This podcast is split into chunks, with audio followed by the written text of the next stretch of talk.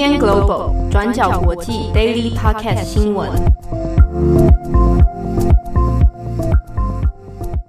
Hello，大家好，欢迎收听 UDN Global 转角国际 Daily Podcast 新闻。我是编辑七号，我是编辑佳琪。今天是二零二一年三月二十九日，星期一。那首先第一条新闻，我们先来帮大家补充一下、追踪一下啊，在因为周末的时候，其实缅甸发生了很严重的。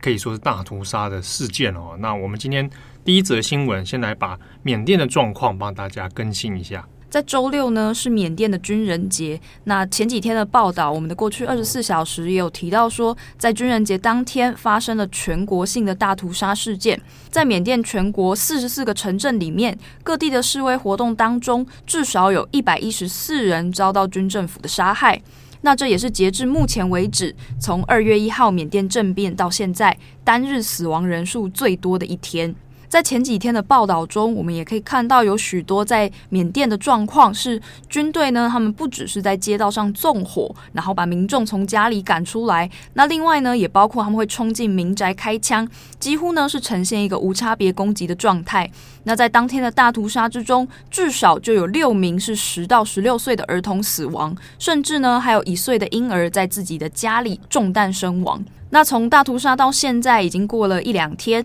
那有许多人就替当时大屠杀的这些死者举行了葬礼。结果呢，在这两天也发现说，缅甸的安全部队有部分直接到了葬礼现场，向这些哀悼的群众开火。那根据几间的缅甸媒体，就包括伊洛瓦底报等等，都有提到说，这一次军人节的大屠杀，实际上呢是早有预谋的一种表态，就是刻意军政府要在军人节的前夕进行大规模的武力扫荡，来作为一种官方反对示威者的一个表态。那因为呢，其实军方虽然说是星期六的大屠杀，但是呢，军队其实是从周五深夜就已经开始提前行动，就包括说在仰光附近的村落，有媒体报道，事实上呢，从二十七号的凌晨十二点，也就是半夜的时候，就开始遭到了大批的军警来清乡扫射，那甚至杀害了许多无辜的民众。但是呢，在那个半夜的时候，根本就没有人在街头示威，所以呢，这些武装部队他们在暗黑暗中突然开始进行村落等级的大屠杀，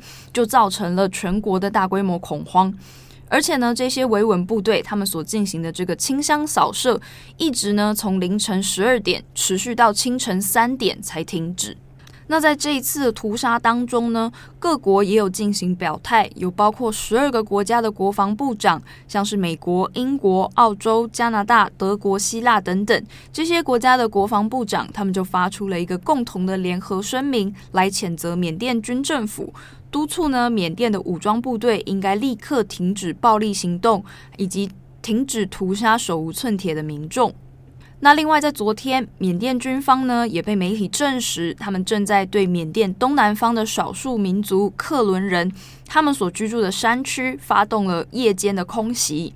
那截至目前为止，已经有大约三千名的克伦人现在呢已经越过了边境，连夜逃到泰国进行避难。好，那前面佳琪有讲到说，其实各国当然还是有按照程序上来发布一些谴责声明。好，你看到有各国的国防部长。等等，不过就现实层面来说，其实这段期间从政变以来，都有陆陆续续发布这种谴责声明，以及要求呼吁要停止这种暴力的行动。但是就结局而言，我们现在也看到这些声明听起来看起来其实并没有什么太大的作用啊。当然，这之中还有一些问题在于说，那到底怎么样的？组织怎么样的声明才有实质的影响力？可能大家还会在观察的是东协还有联合国安理会两边。其实我们在相关新闻的舆论底下，其实大家都可以看到，很显而易见，大家都会箭头就指向联合国安理会，说啊，联合国到底在干嘛？哦，安理会看到现在这种状况呢，还没有办法做维这个维和部队的介入哦。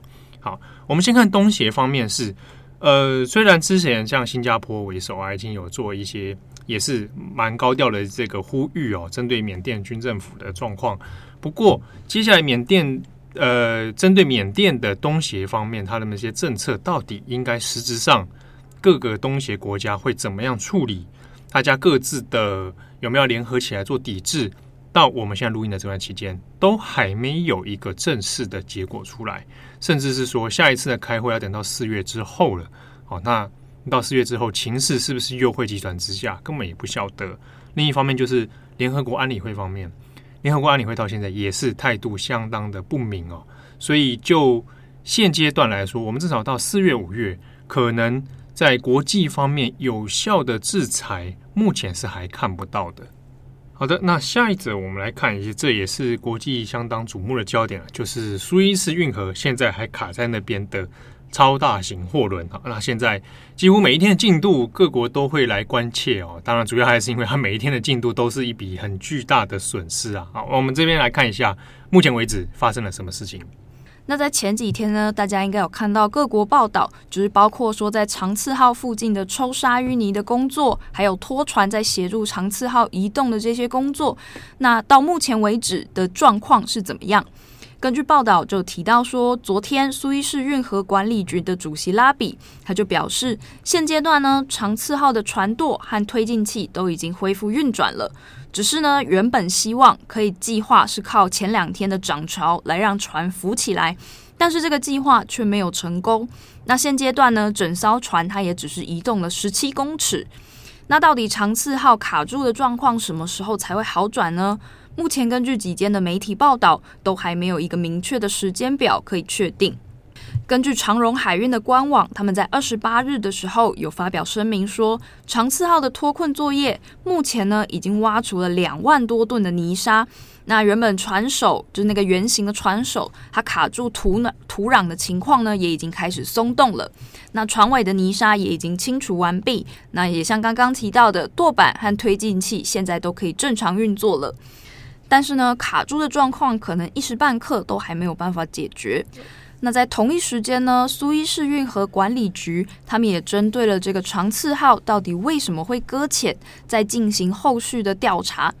那原本呢，长荣官方说是因为强风吹袭才导致这艘货运搁浅。可是呢，根据拉比的说法，现阶段调查结果看起来好像不只是这个原因才会让整艘船搁浅。那只是呢，到底是人为的错误，或者是技术上的问题，现在都还在调查当中。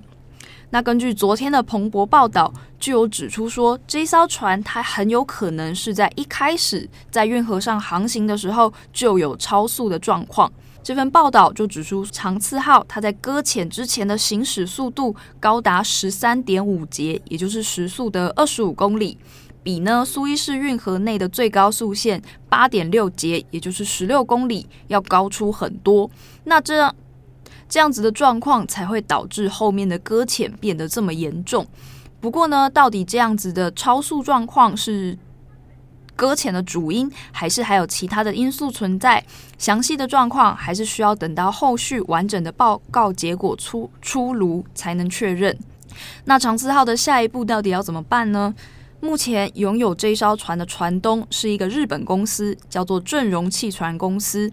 目前呢，正荣公司他们正在考虑要把船上的货柜都移走。希望呢，这样子排除掉这些货柜之后，可以让这艘船的搁浅问题尽早排除。好的，下一则我们来看一下东非国家莫桑比克。莫桑比克在上周呢，再度遭到了 IS 啊伊斯兰国的这个恐怖分子大规模的攻击。那这一次受到攻击的城镇在帕尔马。这个城镇呢，因为当地其实有非常丰富的天然气，还有相关的开采设施哦。呃，尤其是在法国还有美国的一些外商公司在这边都有设厂，所以在地理位置上，在战略位置上是相对重要的一个城镇。最早呢是在 IS 在二十四号的下午就对帕尔马镇发动攻击，那一直到持续到今天，其实状况呢，除了情势相当危急之外，还有很多内部的状况其实是不大明朗的。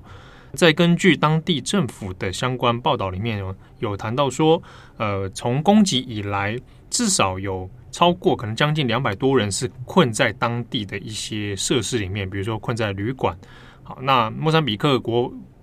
莫桑比克的国国家军队呢，原本要试图要去做一些行动救援哦，可是现在状况也还不是很明确。那在卫报的相关报道里面，最新的情势是说。因为有一些袭击车辆的事件哦，那现在已知至少可能有六十个外国的公民现在是下落不明的，在这个相关的攻击事件里面，好，这边来跟大家解释一下这场攻击里面跟去年度。从呃莫桑比克哦开始崛起的一些 IS 现象又有什么关联哦？其实大家知道，IS 在二零一九年它的总部总部大本营呢，其实在被美军剿灭之后，大部分在国际上，我们近几年比较少看到 IS 的相关新闻了。啊，不过 IS 本身还是存在啊，在中东各地还有阿富汗的境内哦，还是有一些残余的这个旧部组织啊。不过他们近几年在被二零一九年之后。他们的方向开始转成说去加盟的方式哦，去加盟支持非洲的其他各个这个地方的军队武力，好，那等于是说把势力转移到非洲地区哈，有点在非洲这边转身的这种感觉啦。好，在所以这几年你可以看到，在非洲不管是东非哈、南非这边，就开始陆陆续续会听到有一些开始活跃的恐怖行动，好，那背后有一些呢就跟 IS 有关系。那比如说，呃，索马利亚青年党啊，这个是蛮有名的一个组织的了。另外是奈及利亚的伯克圣地哦，其实这些支派里面背后多多少少还是有跟 IS 牵扯进了一些关系。所以这几年来说，有点像是把嗯 IS 的军事武力呢转移到了非洲这边。那就在二零二零年八月，其实就是不久之前呢，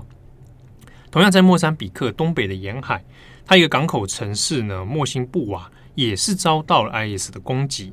那他的这个事件跟今年现在这一次发生的攻击帕尔马镇的状况是类似的，因为去年的在这个滨海的城市莫辛布瓦呢，它同样都是有法国的能源资源在这个地方哈，那主要也是开采天然气，而且投资非常之非常之多。那主要还是在于说，天然气田是莫桑比克当地很重要的一个资源，那又是。呃，去年打这个城市，这个滨海的莫辛布瓦呢，它本身因为又是港口啊，所以主要还是在于说出入能量的一些汇流啊，然后一些物资的汇流等等，它是一个很关键的地区。好，那到今年帕尔马镇被攻打，那还是呃理由其实背后相关的还是同样的。那有可能现在国际方面的一些分析还是在于说，IS 可能会透过这样的战略模式哦，那在非洲这边落地生根。好的，那最后一则，我们来看一下疫苗的事件哦。呃，中国的国家疫苗国药集团啊，那现在有一个新的进展，就是呢，阿拉伯联合大公国啊，阿联酋这边呢，宣布可以从四月开始呢，帮中国来生产中国国药集团的疫苗。那这一个公司呢，叫做海湾制药啊，那它其实是阿拉伯联合公国的一间蛮大间的公司啊。好，那这个海湾制药，它其实之所以接下来还接下来这个疫苗生产呢，其中一个原因在于说，它过去就是帮国药有做相关疫苗实验的一个公司。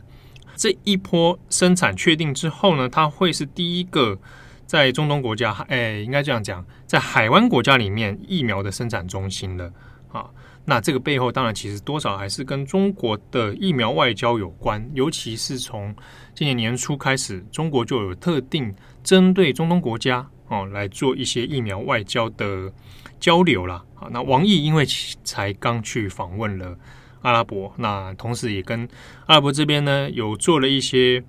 呃确认了哈，就是说，哎，我们透过这个疫苗的方式来加深阿联跟中国之间的关系哦。好，那这样的这一波生产里面，当然一方面可能可以让阿阿国这边呢得到一些更多来自国药的疫苗哦。那另外就是可能会输出给中东地区的其他国家。不过相关的评论其实还是存在的，还有一些疑虑哦，就是针对于国药本身，它还是有一个问题是到现在还没有解决的，就是缺乏相关疫苗效果的透明程度，到底。有效率是应该多少？它的数据到底怎么样啊？而且同时也缺乏其他同业的专业审查。好，这个就是跟辉瑞、跟 AZ 疫苗等等比较不一样的地方。好的，那以上是今天的 Daily Podcast 新闻。最后有个事情，我想要回应一下听友，因为我有看到一个留言，蛮有趣的哈，就是他给了我们五颗星，然后很感谢我们大家的这个这个做这个节目哦。但他说，可不可以呢？不要在开头的时候讲到说现在很累，很想放假。可以的话，你放在片尾讲。我就想想一下，好像我不太确定，我们在开头讲这个吗？好像有时候会讲诶。哦，真的啊、哦。这个我觉得可以同意啊，就是我们把 如果真的觉得很想放假，把它放在片尾，这个倒是没什么关系啊。好，那当然，因为对方是留下五颗星，所以我愿意跟他理性的沟通啊。其实，不过我觉得给大家想一件事情，就是虽然的确有人会听到这个，如果在开头听到说啊，今天好累哦，或者今天这个很想放假哦，可能会影响听者的心情，这个是的确有可能发生的。好，那如果希望大家听到这样的状况的时候，能进一步想一下，我们在台湾的劳动条件的问题 啊，台湾的劳动环境真的让人很想的放假啊，让人很想。这个真的觉得感到疲累啊！不过呢，就是希望听到 Daily Podcast 的新闻啊，听到我们的声音，能够为你带来崭新的活力，好，为为你的明天工作加油。好，那感谢大家收听，我是编辑七号，我是编辑佳琪，我们下礼拜见，拜拜。哎，不是下礼拜见啊，明天见。感谢大家的收听，想知道更多深度国际新闻，请上网搜寻 Udan Global 转角国际。